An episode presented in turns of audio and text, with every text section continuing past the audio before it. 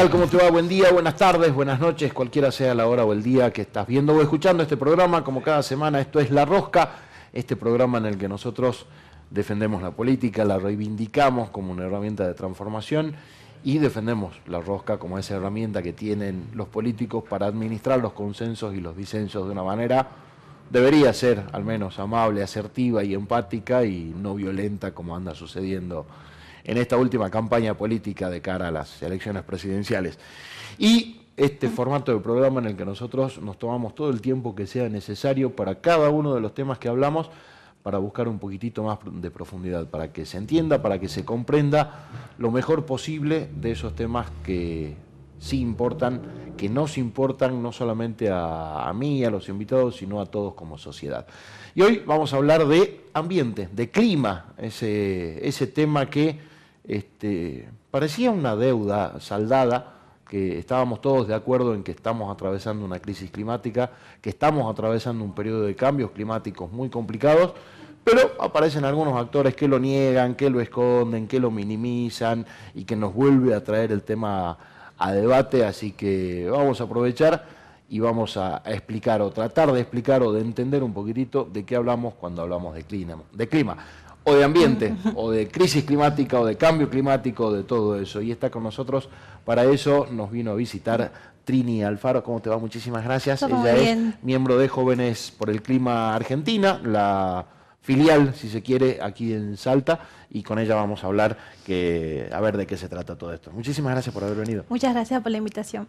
Bueno, eh, primero contame, eh, Trini, ¿a qué te dedicas y por qué sos voluntaria en Jóvenes por el Clima? Porque esto es un voluntariado. Sí, sí, eh, yo tengo 25 años y soy estudiante de, la carrera en la carrera de control público en la en la UNSA. Y bueno y todo todo este voluntariado este activismo comenzó en 2019 em, si bien acá en Salta la primera marcha no existía jóvenes por el clima por lo menos acá en Salta porque jóvenes por el clima surge em, a mediados de febrero. Pero bueno, acá en Salta se hicieron la primera marcha climática el 15 de marzo. Y bueno, eh, yo en ese momento, yo ahí comenzó mi, mi preocupación, mi activismo, mi, mi esa eh, preocupación que se comenzó en angustia y ah, por todos los por el boom digamos que se dio por el, las, las condiciones del clima por todos estos cambios extremos que se, que se estaban dando. Entonces, em, fue surgiendo la primera marcha, la segunda marcha, que seguramente creo que fue en septiembre y noviembre, es, nace Jóvenes por el Clima oficialmente en las, en las movilizaciones, acá en Salta. Y ahí ya se empezaron a juntar, ya son, eh, ya son un poquito más y empiezan a hacer otro tipo de actividades. Sí. Además de las marchas, digamos, que hacen una vez al año. Eh, generalmente son una o dos marchas al año. Creo que eh, sí, son una o dos marchas al año. Hablaste de angustia cuando eh, empezaste a, decidiste empezar a, militar, a involucrarte en estas cuestiones del clima, del cambio climático. Hablaste de angustia. ¿Qué es lo que te provocaba angustia? ¿Por qué? Creo que tiene un nombre, se llama ecoansiedad. Es eh, como es una tristeza profunda, es, es, muy emocional por todo lo que uno ve en las noticias de de, desde el derretimiento de los polos, eh, desde la ola de calor y todo, todo lo que conlleva estos climas extremos. Y era una, frustración, unas emociones que yo no sabía cómo lidiar, digamos, no sabía cómo eh, levantar en ese sentido. entonces yo eh, cuando escuché de la primera movilización que se hacía acá en 15 de marzo, acá en Salta, eh, yo me sumé y es como que yo eh, en su momento con, con, esas, con esos jóvenes, con esas personas que fueron a, marchar, a, a, eh, querer que la cuestión de clima se tenga relevancia, sea gente se levante en el sentido de que se despierte de, la, de, la, de la inercia que estamos viendo en, en, la, en, la, rutina nuestra y se empieza a preocupar. Entonces ahí yo en ese en ese en esa marcha yo como me, sentí un poco más tranquila porque también yo eh, fue un, un espacio, un lugar donde un evento donde yo veía que también mucha gente estaba interesada en aprender sobre las cuestiones del clima o aprender qué nos pasa a nosotros. Entonces, el hecho de estar rodeada de, gente, eh, de personas, con jóvenes que están con ganas de hacer algo o tratar de que nos escuchen, es como eso para mí fue un poco más reconfortante y poco a poco yo sentía en lo personal que eh, que yo esa angustia, esa tristeza la, tenía que transformar en acción climática. O sea, quiere decir, em, eh, yo en su momento también estuve, investigando, o sea, estuve conociendo las organizaciones que estaban en su momento eh, activas y, algunas no me convencían y otras un poco. Y bueno, hasta hasta que pasó hasta que encontré hasta que encontré la primera publicación de Jóvenes por el Clima de acá en Salta que decía que se iba, se, se iba a hacer una reunión para poder, eh, una, una, reunión abierta para poder eh, empezar a organizarnos. Entonces, a mí lo que me interesó fue la... Em, fue como involucrarme eh, en, en, las decisiones políticas de que, que nuestra voz se escuche y que todo todo lo que nosotros hagamos tenga relevancia o tenga impronta en, la toma de decisiones. ¿Y vos sentís que eso se, se, está logrando poco a poco? Digo, porque cada vez se habla más del clima hasta que llegamos a esta, a esta instancia en el que hay un candidato presidencial que niega el cambio climático y dice que cualquiera puede contaminar, que, cada uno haga, lo que se le dé la gana. Digo, pero salvando este, este muchacho que después vamos a hablar de él, digo, ustedes sienten que están logrando más o menos el objetivo, porque hay mucha gente que no lo entiende, no que no lo niegue, no, no que lo niegue, no que niegue que haya un, cambio climático, que haya, que haya algún efecto, pero simplemente no lo entiende y no hace nada porque no lo entiende. Y hay gente que, bueno, más o menos hace algunas cosas, cada uno como puede, gente que siente que es inútil porque los que verdaderamente contaminan son los grandes países, las grandes industrias y lo que nosotros hagamos de no tirar el chicle en la calle o de, separar residuos no, no, tiene impacto. Digo, ¿cómo, ¿cómo lidian con todo esto? Eh, te diría que en lo personal yo también comencé como cualquier, como... Eh, yo comencé, yo comencé con pequeñas acciones, desde la separación de residuos hasta poder evitar o reducir el plástico de un solo uso. Eh, y yo, bueno, llegó un momento en el que yo decía, no es suficiente para mí esto. No es, y tengo que tomar otra medida, tengo que actuar de otra forma, tengo que buscarme un grupo, buscar alguna algún grupo de pertenencia eh, donde yo pueda hacerlo. Si bien este mm, último año em, se tuvo tomó relevancia el tema los temas los temas de clima. Eh, yo recuerdo que el año pasado por el tema de los incendios que caen se incendiaron más de un millón de hectáreas en todo el país, pero como que eh, si hablamos de clima o cuestiones eh, extremas, digamos, cuando la gente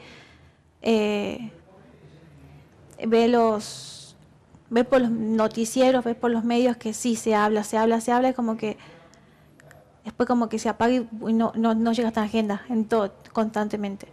A esto voy que eh, este último tiempo, desde que comenzaron las, eh, previa a las pasos, digamos, eh, la cuestión climática no, no, tiene, estábamos bien, estábamos hablando con mis otros compañeros que no tuvo la relevancia necesaria o las propuestas tan concretas como para que se tomen en, que estén en agenda. Ahora lo que eh, ahora, si bien, ah, bueno, bueno, seguramente podemos profundizar un poco esta, esto del negacionismo climático, es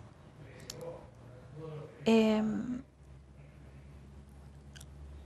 como que sacó en debate y sacó la luz que se ponga en la agenda, pero aún no es suficiente porque también hay muchas deudas pendientes, como que hace unos años estamos exigiendo una ley de humedales eh, y también hay como mitos y mitos y, mitos y, verdades sobre esta ley eh, que Son temas que cuestan mucho sí, explicar. Son, son cuestan, cuestan, cuestan, cuestan, mucho. Además estamos en, un momento en que lo urgente le quita lugar a lo importante, sí, sí, entonces. Pero sí, por mucho es todo sí, por, economía y, y, se habla muy poco de este tema. Sí, está, está es, no, el año pasado fue que llegó a, eh, a que se trate en, las cámaras eh, en el Congreso, pero no llegó a disenso porque mm, porque también hay cuestión de es, como decir, son temas complejos de explicar porque la gente toma dimensión del impacto que tenemos nuestras que tienen nuestras acciones.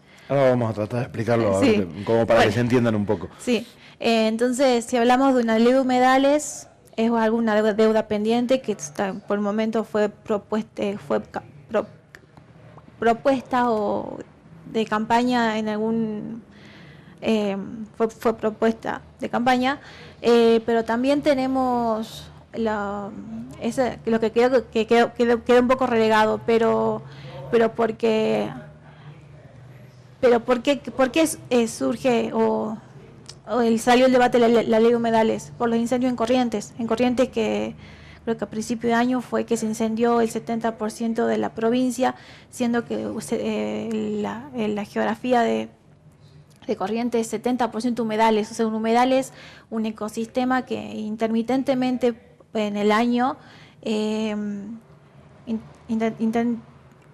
el, año eh, como que contiene agua, se, llama, eh, se inunda por un tiempo, después baja el agua. entonces, también es importante también conocer nuestros propios ecosistemas.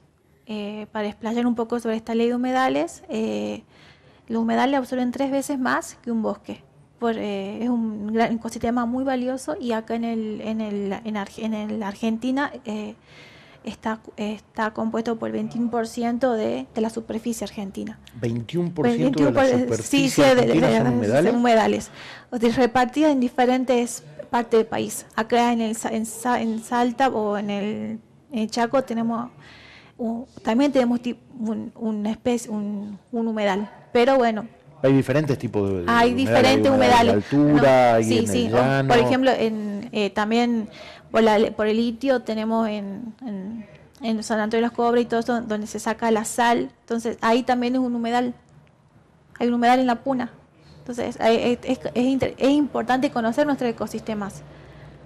¿Y qué es lo que, cuando hablamos de cambio climático, de qué estamos hablando? Digo, ah, mencionaste eh, climas muy extremos o periodos de calor en, momentos en los que no debería haber. Digo, estábamos en invierno con treinta y pico de grados, eh, derretimiento de los polos. Eh, si hablamos de, digamos, el calentamiento global es como algo muy general y, una de las consecuencias del cambio climático. Eh, el, cambio climático, una subconsecuencias del calentamiento global, por, por así decirlo. Eh, ¿Qué implica? Implica el cambio brusco o el, la destrucción, por así, por, eh, por, la acción del hombre de estos ecosistemas, de, de, los diversos ecosistemas que tenemos en el país, en el mundo, de, ya sea desde los manglares en, hasta los desiertos, hasta los bosques nuestros del Amazonas, es, es, es, es poder cambiar eh, su funcionalidad y los, los, servicios que nos brindan hasta un punto que llega a ser sin retorno. O sea, eh, eh, quiere decir que, que el, daño llega a ser irreparable, digamos. No, no, no, si hay una tasa de que, de que se, pueda recuperar ese ecosistema, es, va a tardar millones de años. Pero bueno, eh, ¿a qué nos referimos? Bueno, en Argentina tenemos diferentes regiones, diferentes eh, regiones y, ecosistemas. Cada región tendrá sus, cada región lo sufrirá de diferente manera, ¿no? Acá en el norte eh, las, las lluvias van a ser las lluvias van a ser más escasas, el calor más intenso, em, por ahí en la Patagonia va a ser el que las, las nevadas las nevadas van a ser más inusuales eh, o más fuertes en el y, bueno también por ejemplo en el Cuyo tenemos eh, que ya de por sí hace mucho tiempo ellos ellos sufren de crisis hídrica también eh, em, y así bueno si vamos por cada por cada por cada región eso es lo que estamos viendo. Claro ya estamos atravesando un periodo de sequía muy muy complicado en Argentina. Hemos visto en Uruguay acá cerquita digo vecino eh, un país con serios problemas de, de, agua, no, no, tenían agua ni para el consumo humano ni para el consumo animal. Estamos viendo en el verano europeo que la están pasando tremendamente mal con los, con los grandes, unas olas de calor muy complicadas y lluvias muy torrenciales en otros que están haciendo estragos. Sí, sí, sí. Em, a ver, sí, en las cuatro estaciones como, como conocemos, otoño, eh, otoño, primavera, invierno, verano, bueno, eh, perdón, en, su orden, eh, van a ser muy diferentes. el otoño no va a ser como el conocemos hace tiempo. se evidenció este último tiempo, los últimos veranos que, que van a ser, perdón, es que estoy. No, tranquila, tranquila, que no hay ningún apuro. Eh, ya no van a estar bien más, eh, tan marcadas las estaciones no, a ver, Si hablamos, o sea, si hablamos de otoño, no, eh, de invierno no va a ser el invierno de frío, sino van a ser cada vez más cálidos acá. Ya tuvimos, ya, tuvimos un poco frío. Un poco, poco frío, igual yo recuerdo que el año pasado fue como... Eh, fue como una semana también de frío, por el resto fue como bastante cálido y, así, los veranos van a ser más fuertes. Algo, algo que pasó en Argentina es que si bien eh, por verano se, se prevé que pasen, que se ocurran tres olas de calor, acá en Argentina o en, ocurrieron ocho. Ocho, ocho olas de calor. Ocho olas de calor en el último verano. En el último verano. O sea, cada vez el clima va a ser más caluroso como también en varios en varias zonas del Brasil o, o varias o también en La Plata creo que hace hace una semana un tiempo eh, hace, fue, fue reciente me, refiero las, inundaciones que muchos evacuados eh, y todo todo lo que implica em, hasta te diría nevadas inusuales en la Patagonia por ahí en estas fechas que es primavera o también bueno sabemos que el verano europeo es, eh, es extremo de lluvia, o sea, extremo de calor o extremo de, de o extremo de, de, nevadas, o climas muy extremos, a eso voy. Claro, no tenemos un punto medio. No, hay, hay lugares en el mundo donde están eh, estudiando que algunos pueblos van a tener que migrar completos porque ya hay zonas en, ya hay zonas eh, en la sabana africana o en algunos lugares de, del sur de África que ya son invivibles. No se puede producir nada, no se puede mm. eh, criar animales, no se puede hacer nada porque ya están muy calientes. Y otra, y otra de las consecuencias, o otra de los hijos, consecuencias del cambio climático es, eh, y, se está, y se está dando poco a poco, porque el, si bien el cambio climático tenemos evidencias eh, recién, evidencias concretas hace 50 años, yo estimo, eh, todos estos cambios están siendo, se están produciendo lentamente. ¿No? Y si, y si seguimos produciendo o, emitiendo gases de efecto invernadero, dióxido de carbono y otros gases eh, a, un nivel tan alto, o sea, eh, teniendo referencia eh, la, desde, la, desde la era industrial, digamos, estos cambios se están produciendo lentamente a tal punto que, si seguimos eh, produciendo, emitiendo todo lo el gas de efecto invernadero, dióxido de carbono a un mayor nivel, eh, se van a acelerar. Se van a, se van a acelerar y llegamos a un punto de, eh, no retorno. otra, otra menos, otras de las consecuencias de, lo, de lo que estamos evidenciando y se está viendo es que la, elevación del nivel del mar a nivel mundial. Quiere decir que mm, varios pequeñas islas, pequeñas poblaciones van a tener que emigrar a otras partes más altas por que eh, porque obviamente su isla se hunde y no queda más que, hacer. Claro, y esto no es porque haya más agua, sino porque se están derritiendo los, polos, principalmente el polo norte. Sí. Ya hay, una isla, he estado leyendo hace unos días que hay una isla en Panamá que ya están empezando a migrar y hasta el año que viene la tienen que terminar de sacar a toda la gente de ahí. Sí, porque también estamos eh, rompiendo con los mismos ciclos.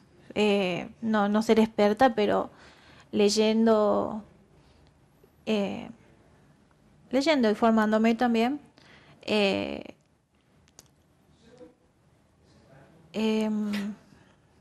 Decir. Ahora, eh, ¿por qué se niega esto? Digo, aparece un Milei que lo niega acá en Argentina, pero no es nuevo, no es un fenómeno de un loquito suelto. Digo, Donald Trump en Estados Unidos ya, ya avanzó con esto, inclusive el mismo Bolsonaro en Brasil, que autorizó la tala de lugares del Amazonas que estaban protegidos, también negando el cambio climático. Ahora te aparece un loco como Milei que dice que si una empresa quiere, una industria quiere contaminar, que contamine todo lo que quiera.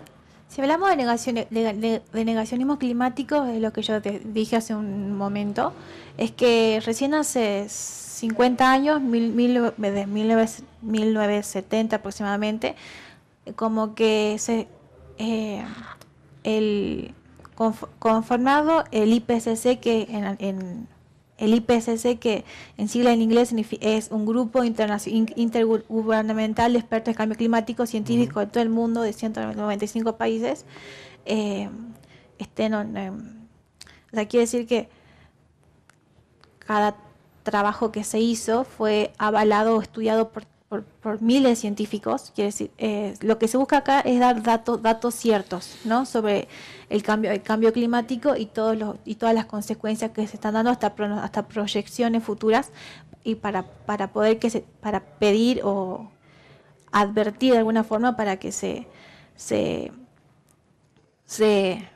tomen medidas. Bueno, claro, esto no, se trata de un grupo de locos que, dicen cosas porque creen que va a pasar. acá hay un método científico. hay, un método científico y, y, y, esta, y, esto, y este grupo de expertos surgen o aparecen para poder eh, evidenciar y, dar eh, eh, evidenciar, dar eh, ciencia, a ciencia cierta, por así decirlo, o, o, material es muy cierto, muy estudiado que lo de, estos cambios en el clima.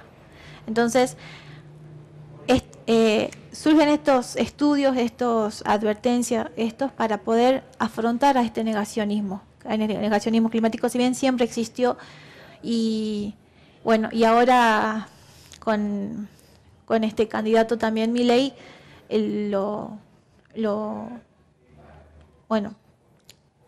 es muy peligroso, digo, porque, a ver, el cambio climático está pasando a una velocidad que puede, que puede acelerarse y es como que hasta que esto sea irreversible yo no voy a estar más en esta tierra, total que me importa.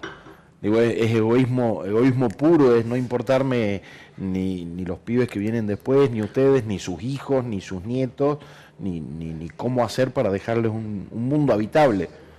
O después tenés locos como eh, Musk y demás que están viendo cómo rompemos esto y vemos si nos vamos a vivir a otro a otro planeta cuando lo rompamos este, si vamos rompiendo planeta tras planeta. Los negacionistas en sí siempre estuvieron presentes, em, porque si hablamos a nivel internacional, eh, se hace la cumbre, la COP, em, la, una COP, o sea, que es una cumbre de parte, una cumbre climática, una, una cumbre mundial del clima, donde los líderes junto a empresarios, eh, se juntan y bueno, eh, eh, para poder exigir tomar medidas y que también los mismos gobernantes presenten sus avances, propuestas para poder ayudar, porque algunas la pasan peor que, peor que otros. Hay países que no tienen ni siquiera lo necesario para poder adaptarse, porque el cambio climático ya llegó, está acá presente, está hace un tiempo presente, se está evidenciando y, y lo que se busca hacer en adelante es poder mitigar y adaptarnos al cambio climático. Mitigar, llegar a poder tomar las medidas necesarias para evitar llegar a ese punto de colapso o evitar eh, o que se, que se haga más lento todo este proceso. ¿Se, ¿Se podría revertir eventualmente? Se puede hacer, pero se, necesita el compromiso de los países más eh, que más emiten, que más se emiten eh, emiten gases, gas, de efecto invernadero, los que más contaminan. bueno, ahí tenemos un problema. Trump se salió del protocolo de Kioto. Sí, entonces eh, el tema es poder exigir y que se tomen las medidas necesarias para poder y también eh, poder ayudar como digo, a esos países que no, si no tienen los fondos necesarios para poder eh, adaptarse ni siquiera para adaptarse a esos cambios. Claro, ni fondos ni legislación. Por ejemplo, en la última COP, esta cumbre de partes, esta cumbre climática mundial, donde están los líderes mundiales y empresarios, eh, lo, que se trató fue que se creara un fondo de, para, para poder ayudar a eh, un fondo de pérdidas y daños. Quiere decir que poder que los países más pudientes, más responsables de, las emisiones de, todo tipo de gases, de todo eh, gases de efecto invernadero o de otros, digamos, eh, lleguen a compensar o, poner en un fondo cierto dinero anualmente para, para que eh, los países que menos pueden eh, puedan tomar ese dinero para poder adaptar su ciudad y poder vivir un poco mejor, digamos, porque, eh, porque también el, nivel de, consumo que tenemos nosotros es es exorbitante, digamos, en, a diferencia de los países del norte que más consumen, más consumen, pero a costa de qué? Los recursos, de, de los recursos, de todo, de, los, recursos que nos sacan, por lo menos acá en la, América Latina, que es como eh, la única fuente y la, mayor fuente de, de recursos.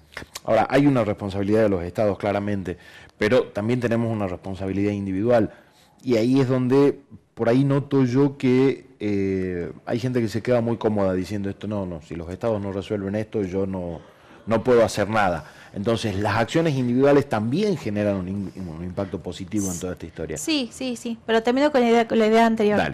Eh, si bien Argentina emite el 0,7% de gases de efecto invernadero, o sea, de, de, emisiones, en el mundo, hay otros países que te emiten mucho más, o sea, no, no nos tampoco es cuestión de delegar las responsabilidades a otros, sino también tomar las responsabilidades nuestras.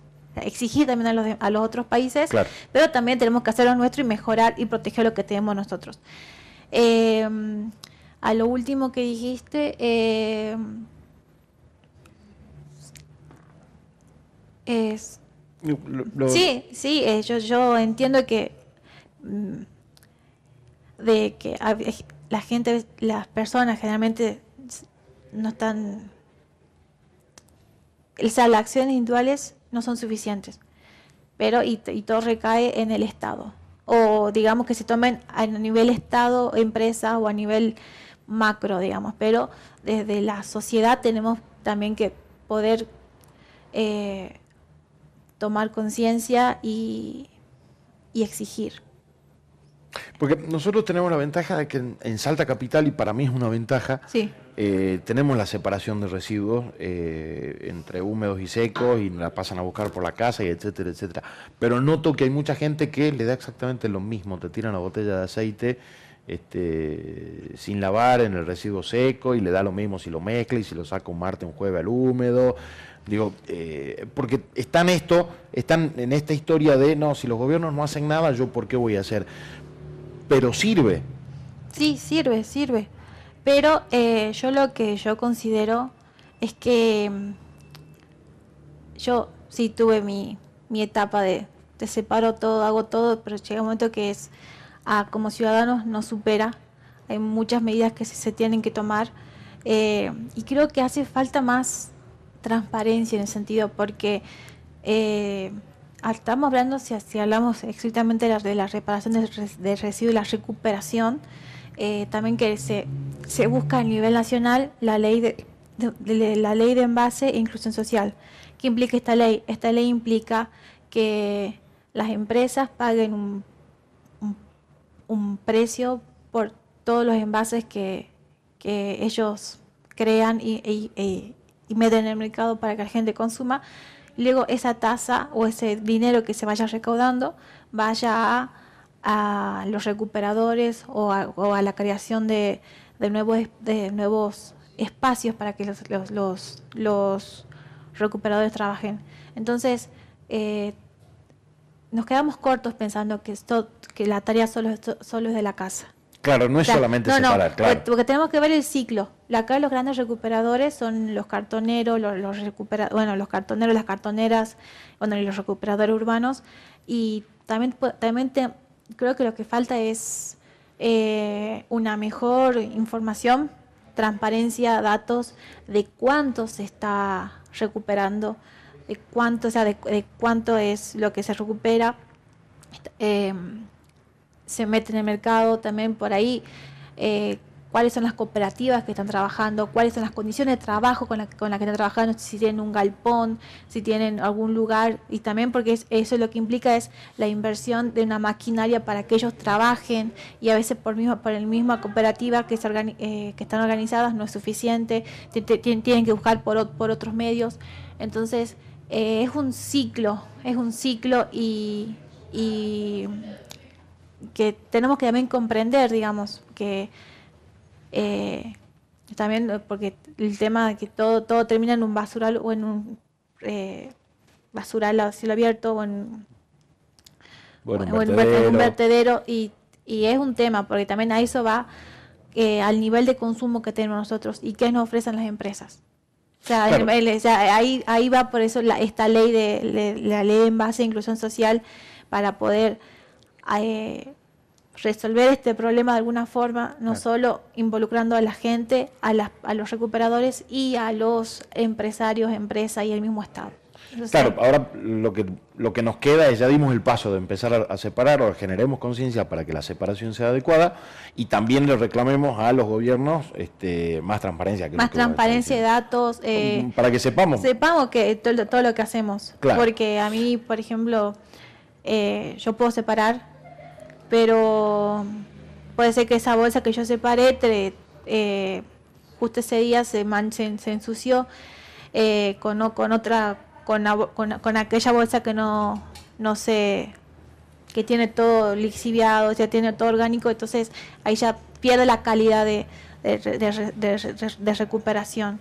Entonces, claro, basta con un vecino que le dé exactamente lo, mismo, todo, te tire un orgánico el día de separación de seco y ya te contamina el camión eh, Creo que también implica también poder tener conocimiento sobre los otros tipos de residuos que se tiran, ya sea no solo lo orgánico, lo seco, sino también lo electrónico, las baterías, o sea, y también tenemos lo de hospital, eh, o sea, eh, también hay cuestión de poder cómo saber cómo se, se tratan los otros residuos el, aceite usado, si bien, si bien creo que hay una empresa acá en Salta, pero esa no es, no, es suficiente no, mm, o capaz más difusión. necesitamos eh, generar más espacios para que el, eh, la disposición final de eso sea adecuada. Sí, eso es si hablamos del tema de recuperación a nivel macro y en, si, si queremos ser específicos, ¿dónde tiro esto, que esto? Y por ahí generar un, un ciclo de sí, un ciclo, un ciclo donde se puedan recircular algunas cosas que están nuevas, eh, de muebles, son ideas que por ahí la gente no... Pero bueno, son... ¿Y, qué más podemos hacer de manera individual, además de separar adecuadamente los residuos? Digo, hoy en Salta se separa básicamente en dos.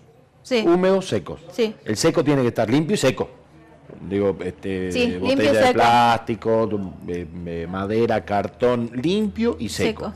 Es fundamental. Y lo orgánico o el resto a otro lado. Lunes, miércoles y viernes uno, martes y jueves los otros, los secos. Ahora, ¿qué más podemos hacer como individuos?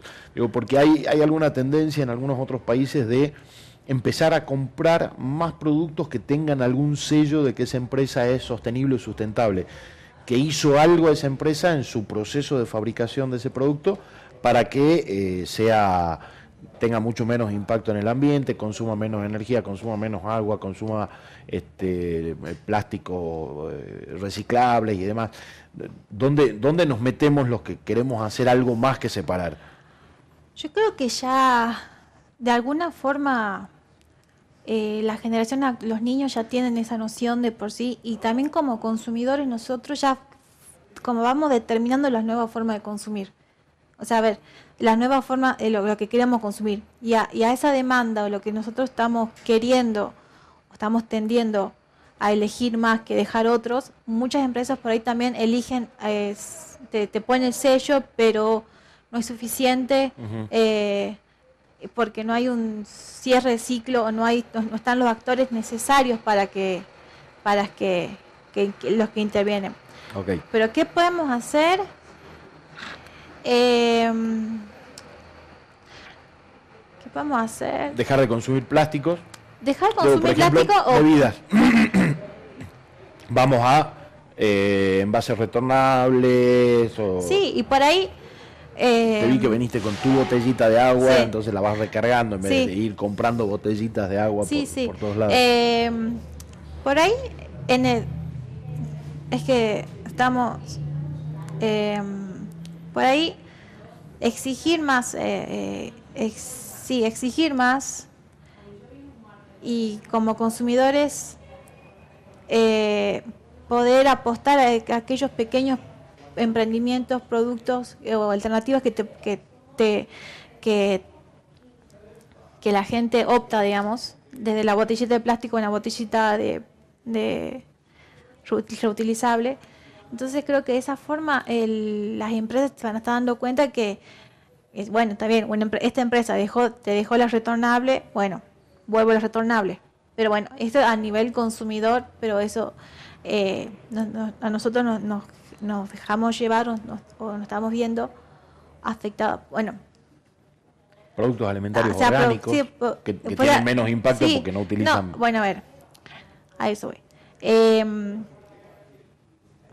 si bien estas grandes empresas eh, son las que te proveen el- la- de la descartable a los, re- o los retornables y ahora vuelve de alguna forma, te hacen publicidad que es retornable, que es reciclable, pero no se hace, eh, poder a nivel municipio, a nivel provincial o a nivel or- organizar nosotros mismos también, es poder, eh, poder acceder de alguna, o también desde la UTT, creo que es la Unión de Trabajadores de la Tierra, que, eh, de alguna forma, poder acceder a esos mercados, lugares donde la gente pueda eh, comprarlo o pueda acceder a esos alimentos sanos, a esos productos artesanales.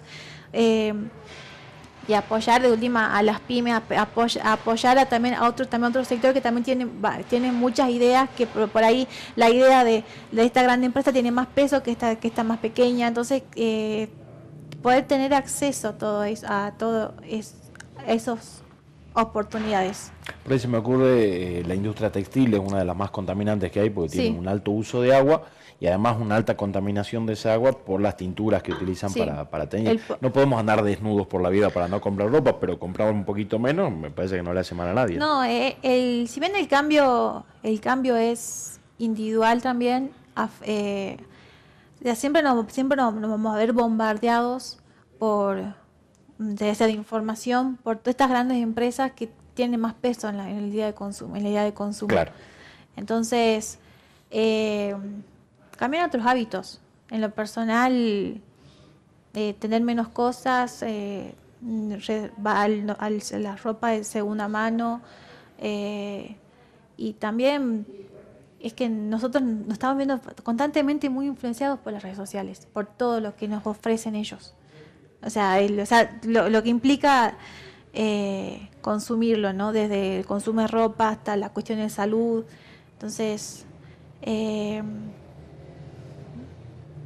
Tratar de hacer de que nuestro paso por acá sea lo menos, sí, lo toma- menos violento lo posible. menos violento y también tomar decisiones más conscientes eh, eh, y tomar decisiones de compra en lo que en lo, en lo posible que uno pueda acceder y pueda, pueda satisfacer su necesidad sin, neces- sin necesidad de, de poder comprar, comprar constantemente. Claro, pero hay un problema en el mercado, es que las cosas orgánicas o, las cosas retornables o, lo que sea ecoamigable también es un poquito más caro que lo masivo. No, es tan rentable como el, descartable. Claro, a veces es mucho es menos rentable para las empresas y también es un poquito más caro para nosotros acceder a algunos productos. Sí, sí. Pero podemos hacer algunas cosas individuales para que nuestro impacto sea menor. Sí, sí, obviamente desde o sea, cada, o sea, cada familia tiene su realidad, tiene sus necesidades y creo que Em, obviamente, si no, si no satisfacemos nuestras necesidades básicas de un techo, de un techo, comida y un lugar seguro, por ahí es muy difícilmente que podamos pensar en la botellita si yo tengo hambre. O sea, es, primero hay que poder es, eh, reducir esa brecha, digamos, y que poder, y poder que y permitir que todas aquellas personas que no tienen acceso a servicios básicos tengan acceso de alguna forma al Estado. Entonces, creo que antes de... Porque yo, bueno, yo, yo a veces mm, muchas jóvenes, o sea, mucha gente es, privilegiada porque tiene esas necesidades básicas de un trabajo estable eh, o, no, eh, de un estudio, de... Entonces, primero que satisfacer las necesidades básicas de supervivencia para recién poder pensar en lo otro porque porque no puedes pensar con la panza vacía, no puedes pensar con, cuestiones de salud. Y bueno, cada persona tendrá sus... Ahí es donde la cuestión climática se, pone, tema importante, pero no urgente. No urgente. Y eh, también están los que sostienen que eh, eventos aislados no son consecuencia del cambio climático, del, del calentamiento global. Por ejemplo, eh, tuvimos un, el julio más caluroso de la historia de la Argentina. Pero si vos te pones a buscar en 100 años atrás y hay datos, probablemente haya habido algún otro julio, entonces te niegan que este evento, este julio tan caluroso, sea producto del cambio climático, del calentamiento global.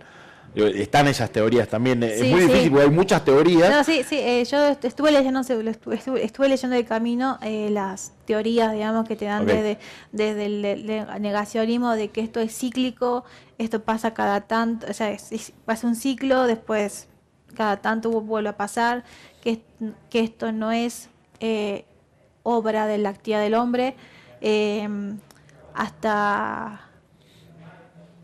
No, no recuerdo otro pero bueno, eh, sabemos que el, impacto de la actividad del hombre es lo que está generando, lo que está generando este cambio climático. O sea, este, estos cambios en el clima tan extremos. Claro, esto es, eh, digo, la medida está en que si vos vas tomando la media de la temperatura mundial eh, a lo largo de un año, todos los años está, creo que son dos grados más, más alto que el año anterior. Sí, bueno, pero ahí, bueno, eh, estas medidas se hacen cada 20 años, o sea, son medidas que se toman cada...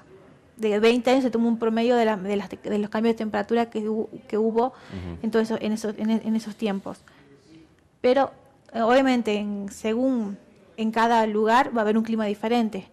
O sea, si hablamos de, eh, de Rusia, por ahí que es mucha, digo, un país del norte que, tiene mucha nieve, hasta un país, del, un país o un lugar donde no, está no llueve ni nieva en esos lugares como un lugar de la costa digamos eh, es muy específico pero en cada anualmente las temperaturas cambian pero y se saca un promedio digamos de esas temperaturas.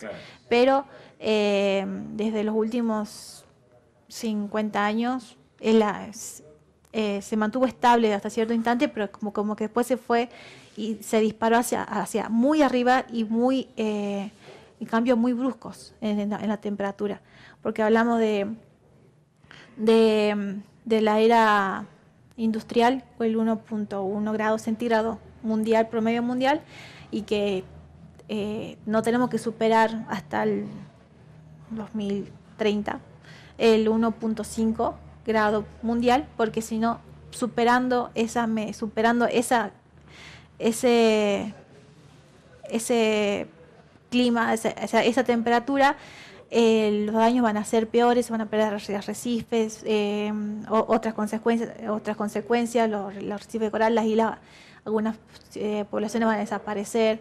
Entonces, como el cambio, como yo también dije, estuve diciendo, el cambio, eh, este cambio climático está produciendo cambios muy lentamente y, en los últimos años se disparó bastante y ahora creo que estamos en 1.2. Sí, ahí estamos viendo una, estamos viendo el, el, poco el poco interés de por parte de esta generación de las, de las generaciones anteriores a las nuestras pero creo que eh, lo positivo que tenemos que ver acá es que las, las generaciones venideras, sea, desde la, desde la mía hasta las, nuevas, digamos, los pequeños de ahora ya están generando un, una conciencia, un cambio de conciencia en los abuelos, en los padres, porque ellos son más solubles y entienden con más, con más facilidad todo lo que está pasando. Y es posible, pero eh, también, por ejemplo, eh, es posible, pero no, no, no pretendamos que, que todas las personas cambien porque ya... No, hay gente que no, cambia absolutamente nada, pero los pibes como factor de cambio son siempre fueron importantes, digamos. en mi época era educación ambiental, ahora es educación, eh, digo educación vial, ahora es educación ambiental. Siempre se apunta a los jóvenes porque los viejos ya estamos estamos rotos y sin, sin mucha chance de cambiar mucho. Sí, o sea, hay, hay adultos también que, las siguientes generaciones que, que siempre están eh, pendientes y bueno, y, gracias a, ellos, bueno, en, este tiempo nosotros nos vimos, nos vimos influenciados o, no, o nos contagiaron esa, no, nos, nos, nos dieron esa lucha o ese pie de lucha para seguir luchando. O sea, esta lucha sigue, digamos. ¿Cómo hacemos para que Jóvenes por el Clima sean más? Para que se sumen más pibes a seguir laburando con ustedes. En Jóvenes por el Clima vamos a estar realizando, el, si os quiere, el próximo 30 de octubre en el Usina Cultural a las 18 horas. una jornada de debate sobre esta postura negacionista, eh, los temas que quieran hablar, para interiorizarse, un espacio para que ellos puedan contenerse, que quieran hablar sobre temas que les preocupan. Eh, entonces, eh, eh, o si no, también nos escriben y seguramente estaremos abriendo convocatoria para que se sumen nueva, nueva gente, digamos. ¿Dónde les pueden escribir? En jóvenesporelclima.salta en Instagram. Bien. Esa es la que estamos más activas. Trini, te agradezco mucho por haber Muchas gracias. Espero que, eh, nada, este mm. espacio sume como para que podamos seguir concientizando un poquito. Sí, sí. Eh, algo importante es que yo estoy acá, sentada, pero todo este, este tiempo tuve formaciones. no esta, esta vez no te hablé, pero, eh, pero de, a nivel inter, de la orgánica interna, digamos, con los otros compañeros del país, tenemos, llegamos a tener formaciones sobre energía, energía nuclear, eh, agronegocio, o sea, o sea la cuestión de agro, eh, transición energética, siempre estamos en constante eh, capacitación, formación y eso es lo que hace a, Jóvenes por el Clima eh, también a poder conocer y difundir las cuestiones actuales y poder entenderlo. Claro, es fundamental entender lo que está pasando y ver qué se puede hacer para cambiarlo. Sí, y bueno, y, y, y también si para... Como es un voluntariado, es tu, tiempo, es tu espacio, o sea, es tu tiempo, tu organización, es, eh, tiempo, de actividades, es em, poder tener interés en, en, tener interés en participar, en formarte, en involucrarte, en crecer también, porque uno yo, yo no soy la misma persona que hace tres años que no entendía nada y estaba bombardeada, como y, también estar atento a también todas todos los temas de coyuntura que están pasando ahora, de hecho, de, de cada ley que está pasando, está el acuerdo de Escazú, que también es otra cuestión, o sea, es un tema muy dinámico, muy rico y es muy interesante. Todo lo que proponemos en Jóvenes por el Clima o también, eh, por lo menos lo que nosotros, nosotros ofrecemos eh, como como organización también. Para poder tomar decisiones de conciencia. Muchísimas gracias, Teni. Muchas gracias. Muchísimas gracias. Así pasaba otro episodio de La Rosca. Este, esta vez hablamos de clima, cambio climático, calentamiento global, para entender un poquitito mejor lo que nos está pasando y nosotros nos vemos. Nos encontramos la próxima semana. Gracias.